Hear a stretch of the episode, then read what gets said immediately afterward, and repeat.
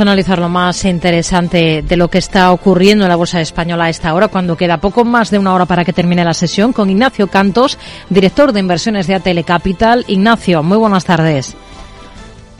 Bueno, es una jornada en la que hemos escuchado a algunos banqueros, centrales hoy eh, hablar en Suecia, a Powell, por ejemplo, por un lado, pero también a la miembro del Consejo del BCE, Isabel Schneibol, que, que señala que los tipos en Europa aún tienen que subir de forma significativa. Esto debemos entenderlo como que ese ritmo de 50 puntos básicos, la reunión va a ser lo que veamos en, en los próximos meses. Bueno, yo creo que eh, probablemente en las dos primeras de, de este año 2023, o sea, esta de febrero y la de y la de mediados de marzo, eh, seguramente sí. Eh, ya a lo mejor en mayo y especialmente cuando veamos, eh, sabemos que el mes de febrero fue el que añadió un un importante salto a la inflación en el año 2022, ¿no? Cuando ese dato, el de febrero, se retire, que será mediados de marzo, pues probablemente tendremos una inflación bastante más moderada y entonces a partir de ahí eh, seguramente acabaremos viendo eh, una, una reducción del ritmo a, a 0,25, a lo mejor con otra u otras dos subidas. Son de los que ya no ven recesión en la eurozona este año, como Goldman Sachs, por ejemplo, o también Deutsche Bank. Eh, Goldman Sachs habla de, de seis décimas de crecimiento este año en la región.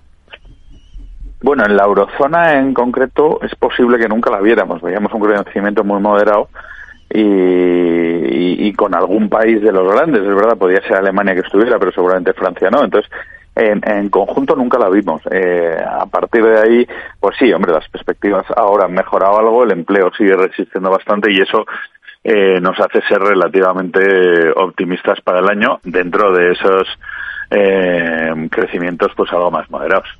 Hoy tenemos en el punto de mira algunas compañías, como es el caso, por ejemplo, de AENA, que está subiendo de forma moderada.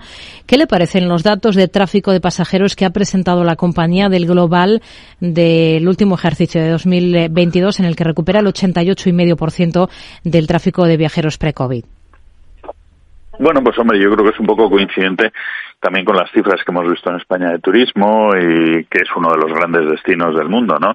coincide un poco y también en, pasajeros, pues eso, 88%, pues parece eh, razonable o, o, concordante con un poco lo que hemos lo que hemos visto y con una recuperación que todavía hay que recordar que en, en los inicios de, aparte de la incertidumbre de la guerra, eh, en los inicios de 2022 todavía teníamos muy fuerte la variante Omicron y esto todavía había restricciones en algunos países, ¿no? Lo cual, pues nos debe hacer pensar que ya con la apertura de los países, incluido eh, China, pues el año que viene veamos un nuevo récord eh, y, y, bueno, mejores perspectivas para la propia ENA, ¿no?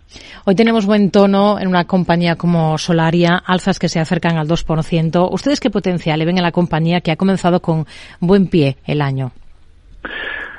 Bueno, pues sí, estamos de acuerdo eh, que, bueno, no, no, lo ha comenzado firme. Es verdad que las subidas de la primera semana casi no las tuvo y ahora lleva dos días bastante más, bastante más positivos, ¿no? Es verdad que la, las renovables están sirviendo un poquito de, de, de contrapeso de, o de hedge al mercado, ¿no? Los días que el mercado sube fuerte, pues probablemente las renovables están peor, pero los días que baja como ayer, las renovables lo hacen mejor y, y hoy que es otro día mixto, pues también lo están haciendo eh, algo mejor que el mercado, ¿no? Bueno, yo creo que puede ser que es una energía muy segura y que las noticias que estamos conociendo pues no son no son malas para para ese tipo de compañías, ¿no? Veremos ahora a finales de mes eh, todos esos proyectos que se pidieron, quiénes tienen las declaraciones de impacto ambiental, porque si no todos esos proyectos se caen, ¿no?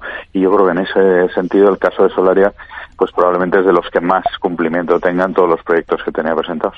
¿Qué le parece que el fondo australiano IFM siga escalando en el capital de Naturi y alcance ya el 14%, justo dos años después de lanzar su OPA? Bueno, pues me parece eh, con, consecuente concordante con su estrategia. Hay que recordar que la OPA la planteaba por un 17%, dos años después tiene un 14%. Los números de Naturi no son malos y la verdad es que hay varias empresas eh, bueno, muy presentes en el sector de las infraestructuras que están en el capital de Naturi, ¿no? Con lo cual, pues bueno, razonable, eh, una buena inversión. Pues creo que los dirigentes de, de IFM creen que es una buena inversión. Ustedes en el sector energético nacional, ¿cuál creen que es la mejor inversión ahora? ¿Qué ven con mejores ojos? Bueno, pues seguramente seguimos viendo bien, eh, aunque ha recuperado posiciones en esta parte final de 2022 y principio de 2023, seguimos viendo bastante bien a Repsol. Creemos que los márgenes de refino siguen altos y que eso seguramente le va a beneficiar en los próximos tiempos. Ignacio Cantos, director de inversiones de Atele Capital. Gracias. Muy buenas tardes. Gracias a vosotros y un saludo.